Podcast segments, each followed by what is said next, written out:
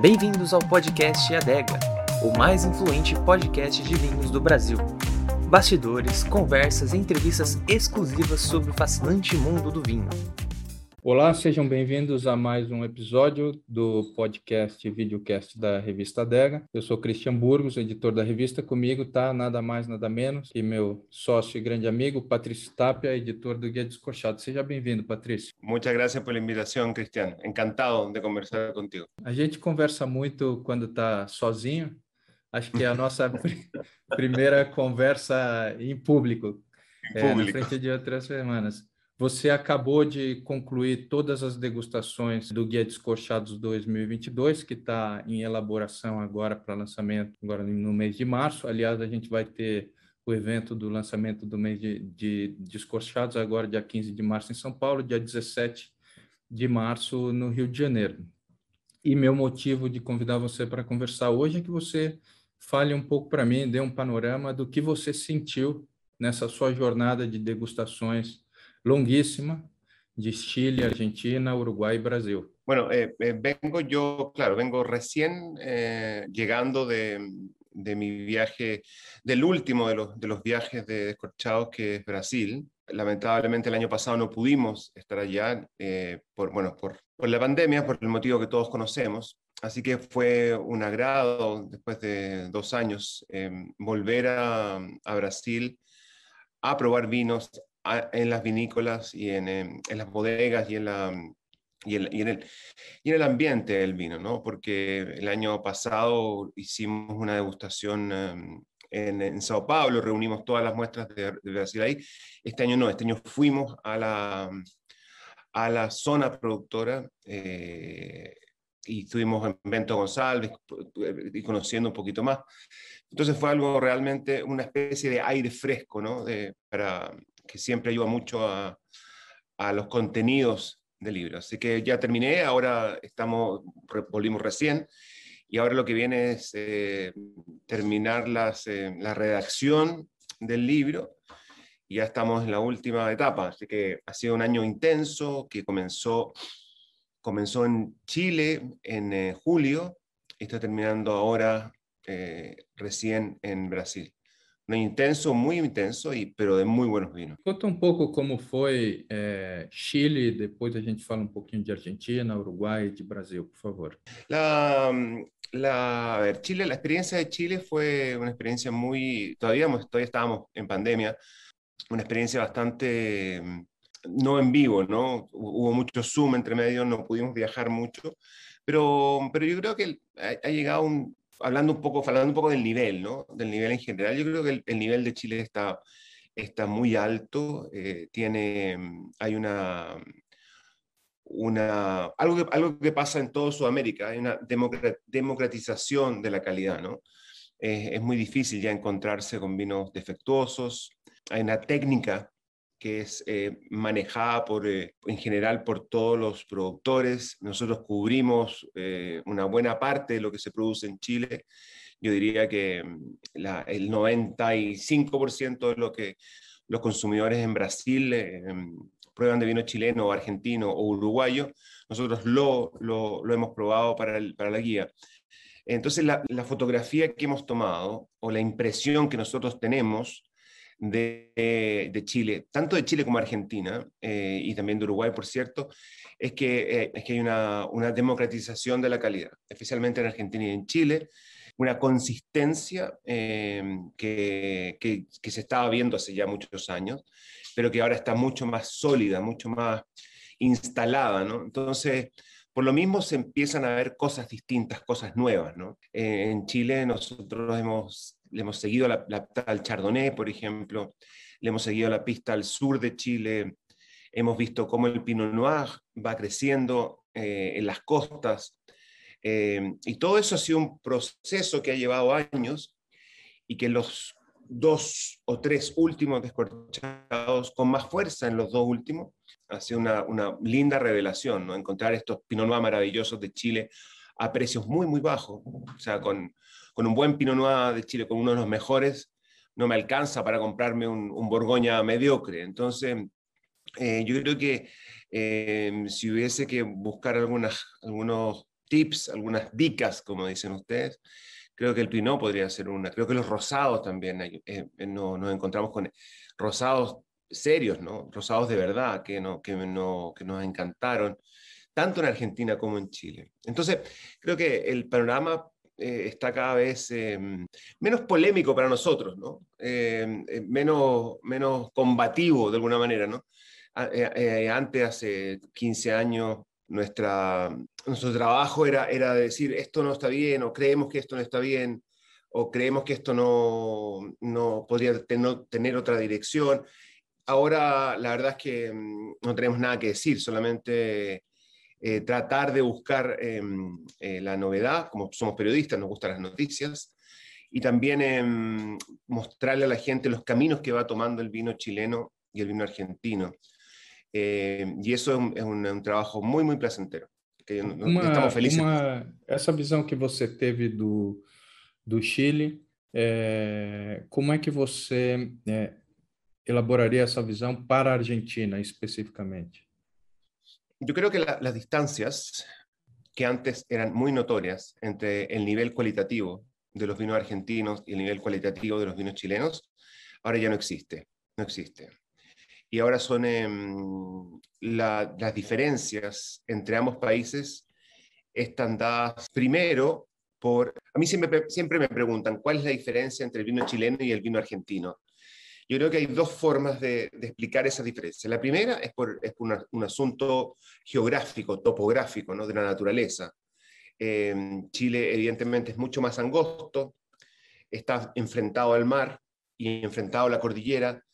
Eh, está aprovechando muy bien eh, el sur y el norte. Creo que está mejor repartido eh, los viñedos en Chile que en Argentina y por lo tanto hay una diversidad de sabores bien especial. En Argentina, en cambio, recién está, muy concentrado todo en Mendoza, está muy, muy concentrado todo en Mendoza, pero, pero ellos están explorando, están explorando el sur, ahora, yo ahora, de, hecho, una semana más del sur, a la Patagonia, a la zona de, sí, a la zona de Chubut, para ir a echar una mirada a lo que está pasando ahí. Ahí está pasando muchas cosas, entonces eso es una novedad para Argentina, pero, pero la concentración máxima está en, Mendoza. Y lo interesante de eso es que si Chile se expande a nivel de, conocimiento de su terruño, en Argentina se concentra, eh, se enfoca. Entonces, por ejemplo, el conocimiento y el avance que se ha logrado en el Malbec, en el Valle Duco, es algo que no se puede, que no, que no existe en toda Sudamérica. Eh, esa profundización, ¿no? Profundizar en un tema.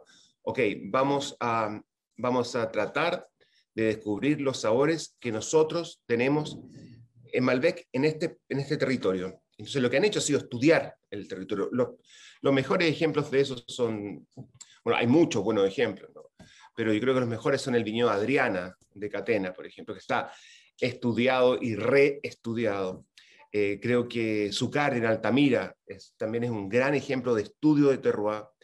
Eh, creo que en general los Michelini han hecho grandes cosas. Creo que Chandon, que Terrazas también está haciendo grandes cosas. Bueno, eh, Alto la Hormiga, hay muchos ejemplos de bodegas argentinas que lo que han hecho no ha sido expandir, sino que profundizar en un territorio. Y eso ha, permitido que nosotros no solamente eh, probemos, que no solamente exista un Malbec, sino que haya muchos Malbec en un, en un espacio relativamente pequeño, ¿entiendes? Entonces, eso es interesantísimo para, para diferenciar ambos países. Uno se expande, busca montaña, mar, sur, norte. El otro se enfoca, su, la mayor parte de sus esfuerzos se enfocan en un lugar. Sim. Além da riqueza varietal que você encontra no Chile, exploração de novas variedades como o país que você hum. trouxe à tona no Descorchados como um vinho sério alguns anos atrás, né? Era antes não tinha essa proeminência e nem essa atenção que recebe hoje, né? Então, hum. legal ver isso hum. acontecendo do ponto de vista dos enólogos, do ponto de vista enológico, me parece que a Argentina e Chile vêm meio que competindo, né? É, Chile estava bem à frente, os enólogos muito conectados com o que estava acontecendo no mundo do vinho, na vanguarda do que estava acontecendo, e de repente eles deram uma paradinha, né? ou diminuíram um pouco o ritmo, acho que há uns 10 anos é. atrás, e a Argentina deu uma acelerada é, muito, muito forte no sentido de aprofundar, como você mesmo falou, conhecimento, mudar seu vinho, né? É, e agora os dois estão pau a pau, né? Porque teve muita coisa nova que aconteceu no Chile também é, nesses últimos dois guias que, que eu já li, né? E dos vinhos que a gente degustou. Vinícolas ganhando vinícolas revelação e tudo mais, até nesse caso, nesse ano, é, a Morandé teve um destaque no Chile, que era uma vinícola tradicional, não esperava essa transformação que a gente sentiu nos vinhos da Morandé. Você, você concorda um pouco com essa visão? É, absolut, absolutamente. Ela, están, eh, están en, en, parecido. Eh, y eso ha creado una, una, competencia muy sana. Y hay algo interesante que, que, yo antes no lo veía y que ahora sí lo veo, es que hay muchos eh, enólogos eh, chilenos cruzando la cordillera, no para hacer vino, sino solamente para mirar, para probar. ¿no? Y, eso, es, eso, es, eso habla de la, del avance eh, o de la admiración quizás que se tiene por el, en Chile por la viticultura, por la enología, por el vino argentino. Algo que no sucedía antes. Ahora, lo que sucedía antes era que Chile invertía en Argentina. Eh, y eso sigue pasando y, hay mucho gilento por el, por el, por el, proyecto de, de Conchitoro, que, que, es el más eh, eh, grande, ¿no? pero hay muchos más. Entonces, ahora, ahora no, no solamente es la inversión, sino que también es las ganas de conocer lo que está sucediendo al otro lado. Em, y nosotros creo como, como Descorchados hemos ayudado a, a, a poner, poner, un poquito de luz en, ese trabajo argentino, como también pasa lo contrario. Eh, los argentinos ven con mucha curiosidad cómo variedades criollas están eh, explotando, están yendo a la superficie en Chile y ellos también eh, lo, reproducen en Argentina. Entonces, hay una, uma espécie de intercâmbio muito interessante. Sem muita modéstia, eu acho que é, o evento Descorchados aqui no Brasil colabora um pouco para isso, né? Porque a gente tem os melhores enólogos do Chile, os enó melhores enólogos da Argentina, os melhores do Uruguai, os melhores do Brasil ali dentro, e você vê que eles não passam o tempo inteiro atrás das suas mesas apresentando seu vinho, eles também dão voltas vão degustar vinhos naquele mesmo ambiente e conhecer vinho de todo mundo, geralmente fora do seu país. Né? Isso é isso é muito sí, interessante. Absolutamente, absolutamente. Además que ese, ese también con mucha humildad, ¿no?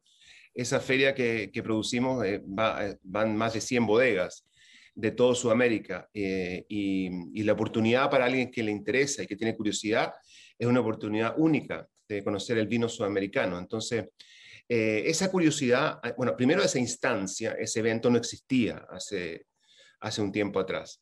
Eh, ahora sí existe eh, y existen otros eventos también. Entonces yo creo que hay una, mm, una, nueva atención en el vino en el vino sudamericano en general y especialmente en Argentina y en Chile, que son los países más grandes, ¿no? Que están llevando, que son los grandes motores de lo que pasa en Sudamérica. E falando dos pequenos, o que, que você pode falar do, do Uruguai e também do Brasil, por favor? Bueno, la, la, una novedad, pequeña novedad que tenemos este año eh, es que por primera vez eh, vamos a incluir, no en el libro, sino que vamos a incluir como reporte en, el sitio web eh, los vinos de Perú, que fue, fue bueno, la, escena peruana aún es muy pequeñita, probamos 100 vinos en total, de veintitantas o treinta bodegas. Eh, o sea, es una cosa muy pequeñita, muy pequeña aún, pero, mm, pero como queremos ser una guía sudamericana, tenemos que de alguna forma darle un poquito de atención a, la, mm, a la, viticultura peruana. Y nos encontramos con muchas sorpresas, eh, cosas muy, muy interesantes que están sucediendo en Perú y que, mm, que ojalá podamos incluirla en la feria de, de marzo. Y lo otro, eh, también muy interesante, es lo que está sucediendo con Uruguay y, con, por supuesto con Brasil. En Uruguay, eh, a, pesar de que está un poco más atrasado quizás, ahí hay, em, cuatro o cinco bodegas que están impulsando todo de una manera muy, muy potente, muy fuerte estoy pensando básicamente, y tú me ayudas si se me da alguna, Cristian, eh, si me olvido alguna, eh, bueno, Garzón como una, el gran motor ¿no? de, la, de, la, de, marketing, de, de, mostrar Uruguay. ¿no? Eh, yo creo que Garzón se ha encargado de dar a conocer Uruguay a gente que no sabía que, que, Uruguay producía vinos. Y luego también está Deicas, que ha hecho mucho, mucho también por, por dar a conocer la variedad de, paisaje. Garzón, enfocado en su, en su terruño de, la, de la bahía de Maldonado, ¿no? Eh, Deicas mostrando la, diversidad de lugares de, Uruguay, eh, Bodega José Ignacio eh, mostrando la riqueza que tiene la, viticultura atlántica, Bousa también mostrando esa misma diversidad, una especie de Deicas también concentrado en, en viñedos radicales junto al mar o en zonas clásicas como la Violeta. Em, eh, también está la compañía uruguaya de vino, que es una, una, empresa nueva, buenísima, que, con unos vinos deliciosos. Está Cerro del Toro. Bueno, hay muchas, muchas, muchas que están, em, que están eh, apareciendo. Entonces, la, la escena uruguaya hoy me parece más dinámica y más interesante que nunca. Y nosotros estuvimos hace poco, justo, justo antes de, ir a Brasil, estuvimos en, en, Uruguay, pudimos viajar con una cierta mayor libertad y, conocimos cosas muy, muy interesantes. Entonces yo creo que Uruguay está poniéndose rápidamente al mismo nivel, pero con una lógica, con un paisaje completamente distinto. La viticultura atlántica es algo que nosotros no conocíamos y que ahora está, Uruguay está poniendo sobre la mesa, ¿no? El tema vamos a mostrar una viticultura que no es de montaña, que no es del Pacífico, sino que es atlántico, que es distinto. A ver si les gusta. ¿no? Es eso es lo que están proponiendo ellos y lo están proponiendo muy bien. Probamos grandes blancos. Yo sigo insistiendo que Uruguay es un país de blancos. Blancos tremendos que están a la altura de los mejores blancos de Sudamérica. El Tanat sigue evolucionando en distintas eh, eh, direcciones. Bueno, en fin, hay mucho que, mucho que ver. Y, Brasil, nosotros... Em, el año pasado eh, habíamos tenido algunas polémicas eh, de las cuales eh, no siempre sí existen. ¿no? Hemos tenido polémicas más serias en Argentina o en Chile que no han querido echar del, país, pero en Brasil también se armó una polémica por, cosas que dijimos sobre la realidad de la viticultura. Em, lo que y lo que nosotros vemos en Brasil ahora es que el nivel de los espumantes sigue subiendo. al parecer, al parecer no hay una, aún no ven, no, no, no, se ve en Brasil el tope, porque la calidad sigue subiendo, los, vinos, los vinos espumantes más específicos de lugares están naciendo, y eso nosotros no, este año nos no entusiasmó mucho, mucho, mucho. Eh, de hecho, el ganador de este año es una bodega que no, que no estaba dentro de nuestro, de nuestro radar, no les puedo decir porque sería spoilear el, el asunto, Em, pero nos, nos, pareció muy interesante y eso, eso junto al trabajo de, obviamente, de, de otras bodegas en espumante, que en espumantes siempre han hecho buenas cosas, como, no sé, Balduga, Estrellas do, do Brasil, que você gosta tanto, Cavigás claro, que você gosta Cavigás, eh, eh, no sé, el, el, em, el, trabajo de Adolfo Lona, Sim, eh, Adolfo bueno, Lona hay, é incrível o trabalho, na verdade. É. Una cosa maravillosa. Entonces, con un estilo muy particular. Entonces, eh, incluso en, empresas muy grandes como Aurora, se ve un, eh, que una cooperativa, ustedes saben, 1.500 asociados. Em, eh, incluso en ese, tipo de empresas se ve, la, se ve la, una, una, clara intención de mejorar el producto y de hacer cosas interesantes. Entonces, en términos de, de de calidad de los espumantes y carácter de los espumantes está muy arriba. Ahora, eh, lo que nosotros queremos instalar como discusión en Brasil, eh, en general, pero en la Serra Gaucha en particular, es que eh, es difícil lograr grandes tintos en una zona en donde se producen grandes espumantes. ¿no? Esa es nuestra teoría, nuestra tesis, ¿no? y queremos, y queremos mostrar que, ponerlo sobre la mesa de discusión. Vamos a discutir esto. Tú puedes hacer un gran espumante y al mismo tiempo un tinto, un, un Cabernet Sauvignon de 15 grados de alcohol, eso, eso es, la, es, lo que nosotros estamos tratando de, de poner. Eu não sei se um Cabernet Sauvignon de 15 graus de, de, álcool, de álcool seria considerado um grande tinto necessariamente, mas é, dando espaço para discussão, eu acho que não é uma questão de uma tese, é uma questão de, de lógica. E a lógica diz que o terroir para grandes espumantes não é o mesmo terroir de grandes tintos. E seria uma anomalia no é, universo do vinho, né, de todo o universo de produção de vinho no mundo, que isso acontecesse justamente aqui no Brasil, é, na Serra Gaúcha. E, ademais, eu gosto de posicionar uma coisa né, de forma talvez interessante, é que não só a qualidade dos espumantes brasileiros é boa, ou muito boa, como a relação custo-qualidade é muito boa. É, a vezes é ridículo o preço que a vezes parece uma una brincadeira lo que están probando, lo que están el, el, precio de lo que están eh, eh, poniendo dentro de la botella. Sim. E isso, isso é algo que. Isso é genial. Para o consumidor, isso é, isso é fabuloso. É o que a gente gostaria que tivesse acontecendo na América do Sul inteira e no mundo inteiro, porque a nossa ótica sempre foi a ótica de estar do lado do consumidor e não do lado da indústria em primeiro lugar. Em primeiro lugar. Né? Então, é...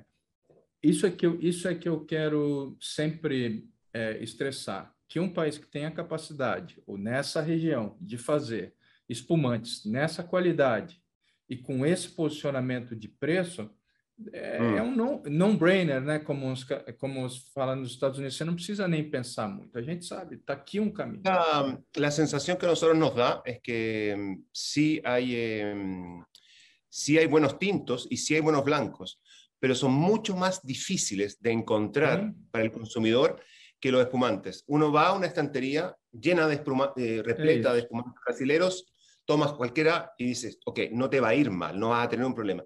En cambio, una estantería llena de tintos de la Serra Gaucha es mucho más difícil y es probable que sea cueste más. Hay otra cosa importante que nosotros en Descorchados eh, eh, lo hemos hecho y ahí Eduardo Milán es, una, es, una, es, un gran, gran promotor junto conmigo y con todo el equipo de Descorchado y también el equipo de Avega, es promover una, una joya que está allá, que es el moscatel con una, el moscatel de, de, también de la Serra, de la Serra Gaucha, eh, que es una maravilla, con 60, 70 gramos de azúcar, eh, con 7 grados de alcohol, pero con una acidez preciosa que uno se toma. Esa es una pequeña joyita que si yo estuviera encargado de los vinos brasileros, ya habría gastado dinero del Estado en promoverla. Nosotros hemos, hemos escrito no sé cuántas páginas hemos gastado en, en, en, el moscatel brasilero. Entonces, yo creo que esas cosas son, eh, son propias, para mi gusto, esa es mi visión,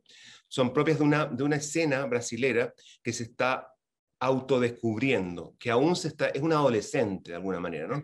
que está conociéndose a sí mismo y es normal. Nosotros lo hemos visto en otros lados. Yo llevo en esto del vino un cuarto de siglo ya, 25 años, y he visto cómo esto ha pasado en otros países o en otras regiones.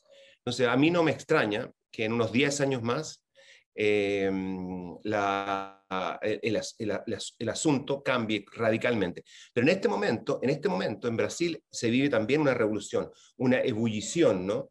de ideas, de vinos, de zonas. E até pro... de, ter, de terroirs, né, que você falou de zonas, você tem razão. Claro. É, como a campanha gaúcha, o sudeste e tudo tal mais. Cual, probamos, probamos vinos impresionantes de Minas, eh, con, eh, con, con, poda invertida, eh, pues, bor, botando, eh, borrando, anulando el, el, el, preconcepto de que, de que las dos cosechas o las tres cosechas de zonas tropicales dan vinos malos, no, unos vinos impresionantes. Bueno, en términos periodísticos, Cristian, Brasil como productores es alucinante. Nuestra labor, nuestra labor como descorchados y como periodistas también es, eh, es eh, proponer ideas ¿no? y mostrar algunos caminos posibles. Y, por supuesto, no ser condescendientes, no decir a todo que es bueno, no, no, no, no somos no somos relacionadores públicos del vino brasilero. Al contrario, queremos eh, eh, hacer crítica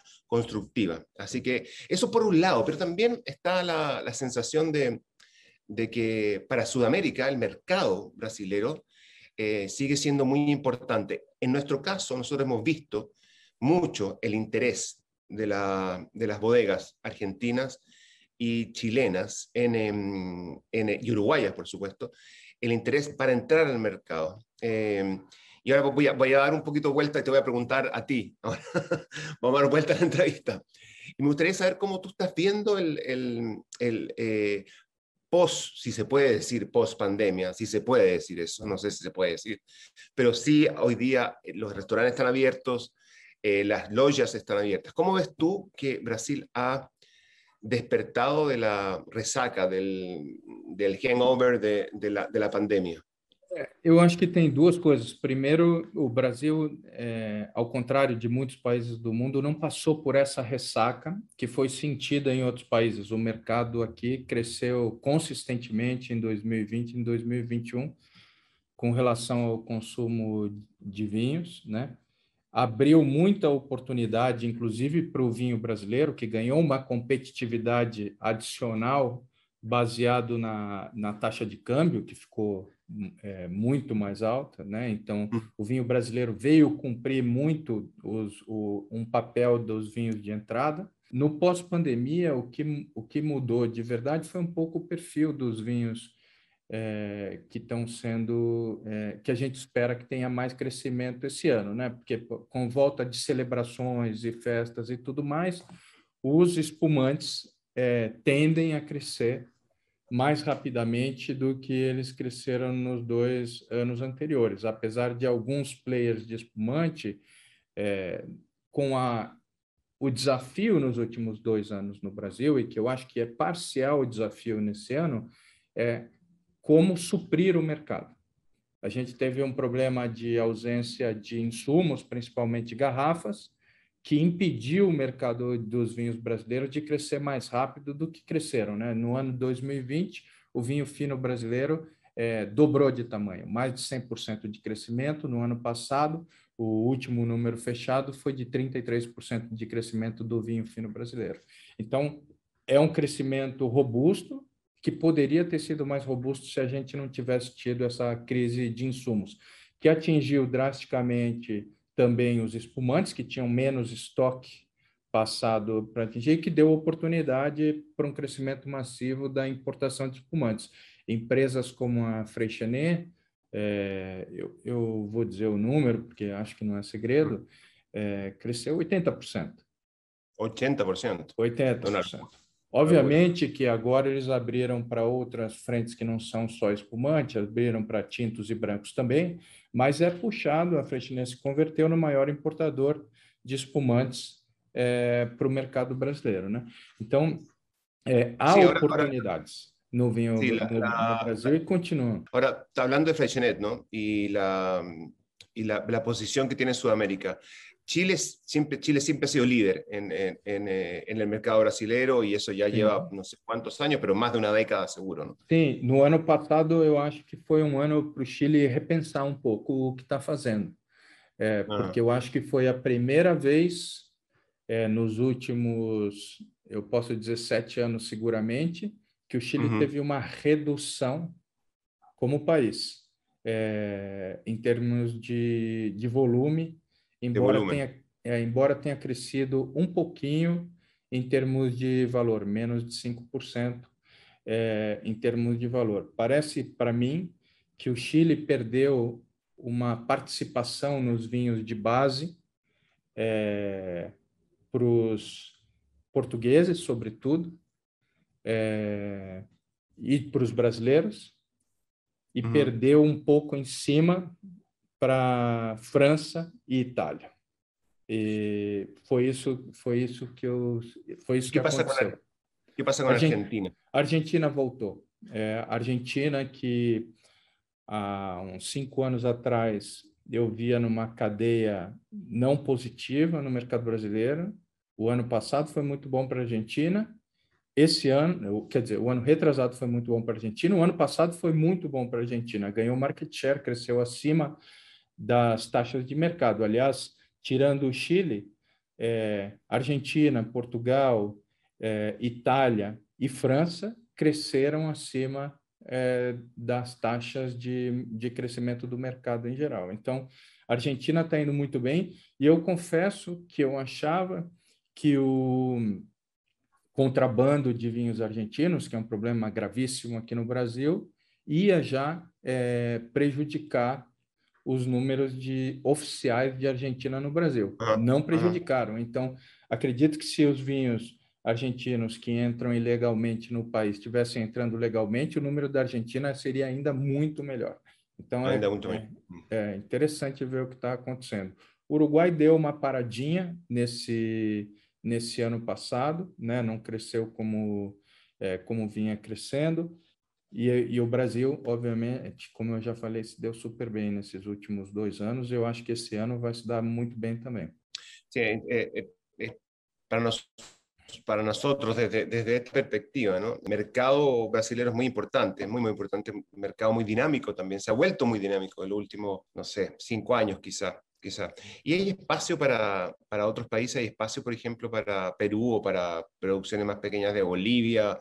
Eh, ¿Cómo tú ves el, el consumidor eh, brasilero? ¿Lo ves inquieto? ¿Lo ves curioso? ¿Lo ves con ganas de descobrir, por exemplo, o sur de, de, Argentina, não sei. Sim, eu acho que o consumidor brasileiro é um dos mais curiosos do mundo. É, posso dizer que é, todas as pesquisas mostram um consumidor infiel no sentido de querer experimentar é, hum. coisas novas. É por isso que o Descorteados tem o sucesso que tem, que a Adega tem o sucesso que tem, porque as pessoas estão ansiosas por receber informações é, do que elas deveriam estar experimentando agora. É, daí a você dizer que existe espaço para outros países, sim, existem espaços para outras origens, mas se você analisar, é, existe um fenômeno de profissionalização e concentração no mercado brasileiro que é claro. É, se você pegar, o Brasil tem 750 importadores de vinho, 30 desses importadores respondem por 90% do mercado. Então, existe uma concentração muito grande nesses 30 importadores. Esses importadores, se eu for até os 50, vai a 95% do mercado. Esses importadores maiores estão se convertendo num processo multicanal e começam a ter é, inclusive portfólios diferentes para cada tipo de canal. Então, é, esses importadores tradicionais são a oportunidade maiores, né? São a oportunidade para a inserção de novos países dentro do dentro do Brasil. É muito difícil, na minha opinião, é, que um importador que tenha um vinho do Peru consiga entrar de maneira significativa numa carta de de vinhos num, num grande restaurante ou em qualquer restaurante, nas lojas, multimarca e tudo mais, mas junto com as compras dos vinhos das, dos países é, que dominam o, o, mercado brasileiro, também pode entrar um vinho do Peru, por exemplo, né? É, e eu acho que para os, por outro lado, para os produtores, é, vamos lá, de Chile e Argentina, Uruguai, um pouco mais um pouco mais tradicionais, é, eu considero Espanha fora disso por enquanto e, e Portugal acho que já está nessa situação. Eles deveriam pensar um pouco mais amplamente com relação aos, import, aos importadores é, para os seus vinhos. Se eles já têm marca ou boa pontuação, eles têm espaço é, nas principais importadoras e lutar pelo mainstream do mercado. Mas, se não, eles deveriam buscar gente que gostaria de crescer junto. Então, existe, hum. é, hum. existe espaço, mas eu muitas vezes vejo um produtor é, pequeno, por exemplo, do Uruguai, conversando com a gente, e, e, eles querem os contatos ou querem saber se algumas das principais importadoras têm espaço para eles. É, é, um pouco mais difícil é, disso acontecer, né? Porque essas principais importadoras justamente têm esse domínio do mercado, porque tem um portfólio bastante completo. Esse portfólio, obviamente, passa por ajustes todos os anos, né? Um vinho que não vendeu sai, busca-se alguma coisa nova, eles também gostam de ficar apresentando coisas novas. É, mas não é, não é a regra, né? É a regra é que os portfólios já estão muito consolidados e tem muito investimento feito nas marcas dentro desses portfólios, então é, há menos espaço para novidades ou para novos entrantes nas importadoras tradicionais. Pelo menos essa é a minha visão. Não sei se você concorda com ela, mas essa é a minha visão. Yo creo, yo que sí. La, a mí también me pasa que nosotros recibimos muchas preguntas de, de productores que no tienen importador en, eh, en, eh, en Brasil eh, y siempre lo que se pide es contacto, ¿no? ¿Qué, qué importador me recomiendas? Eh, estaría bueno quizás eh, que, que, elaboráramos juntos quizás una, una lista de consejos para que, él, eh, para que este, este productor de Argentina, de Chile o de donde sea, ¿no? en Sudamérica, eh, logre entrar o, o, tenga más posibilidades de entrar a la, um, al mercado brasileño. Eh, yo creo que una de las, una de las cosas, requisitos fundamentales, requisitos principales, ¿no? Eh, para entrar al mercado brasilero, creo yo, desde mi punto de vista, es que tenga algún reconocimiento de alguna, de alguna revista o alguna, de alguna guía o de algún eh, crítico, ¿no? Creo que eso eh, sigue siendo muy importante en Brasil, ¿no? Muito, muito importante. Até pela dificuldade de você receber amostras, é, aqui eu que há compras, por exemplo, de vinhos. É, vou para Bordeaux de cara, né? É, hum. Esses vinhos não são degustados todos os anos pelos para decidir se vai comprar mil garrafas ou cinco mil garrafas. Ah, as, ponta, as pontuações dos críticos internacionais respeitados ajudam já essa decisão a se realizar. A gente vê isso acontecendo no Amprimer, é assim que acontece, né? No mundo todo e não é diferente aqui no Brasil. Então, é, mas eu acho que é importante tanto para encontrar um importador quanto para já se posicionar junto ao consumidor, porque um produto, um produtor novo não tem uma marca feita e a gente sabe qual a diferença que tem um selo de uma boa pontuação do descorchados e modestamente da adega na, na gôndola do supermercado ou na gôndola do e-commerce. É, por isso que os importadores usam, não usam porque gostam de você nem porque gostam de mim, eles, eles usam hum. porque é positivo nesse processo. Então, existe é, uma valorização de pontuações dadas por críticos que têm que tem a confiança ou a credibilidade do mercado e do consumidor. É, é crucial isso daí, sem sombra de dúvida. E logo seria eh, tratar de, de seleccionar quizás, eh, esto del importador es, es, muchas veces fundamental. En, en otros países, por ejemplo, el, el consumidor, eh, muchas veces, el consumidor inquieto, curioso, ¿no? muchas veces no compra mirando la, el, el, front label, no, no compra mirando la, la, la, etiqueta frontal, el nombre de la bodega, sino que da vuelta a la botella y, y, ve quién lo importó. Y eso es un sinónimo, una garantía também é. de, de, é, de qualidade.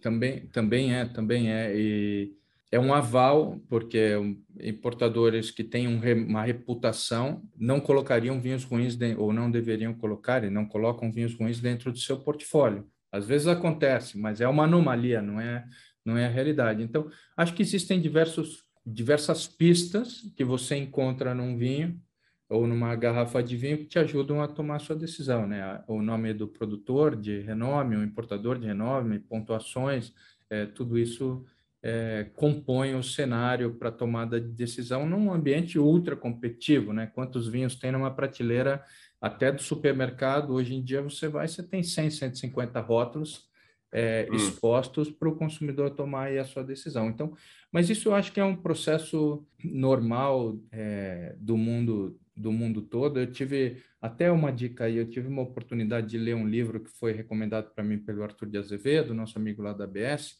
que chama Wine Wars. É muito interessante de ler e ver que o processo do que está acontecendo é, no Brasil, de certa forma, é compreensível pelas macro tendências que já aconteceram na Inglaterra, nos Estados Unidos e em outros lugares do mundo. É super interessante de você é, avaliar isso sobre essa ótica. Mas eu acho que o nosso tempo aqui está tá acabando. Sabe que surgiu aqui uma ideia, fica aí lançado. A gente podia talvez fazer no Descorchados desse ano, em algum momento, é, antes do início dos eventos ou no dia anterior, uma conversa com os produtores sobre o mercado. Aqueles que quisessem participar poderiam participar, porque parece que tem muita dúvida mesmo. A gente pode ajudar dentro desse contexto, retribuir para eles um pouco o fato deles virem aí do, de todos os países é, para apresentar seus melhores vinhos aqui para os consumidores brasileiros e para o trade e para a imprensa brasileira. Então, é o mínimo que a gente pode fazer. Pato, super obrigado é, pela conversa. Vamos ter outras aqui, é, se Deus quiser, públicas é, também, até que a gente saiu bem, não falou mal de ninguém, não brigou com ninguém dessa vez, então tá fácil. Mas eu quero agradecer você, quero agradecer todo mundo que é, teve a paciência ou o interesse de ouvir o que a gente estava conversando hoje e até uma próxima. Valeu, até mais. Tchau, tchau.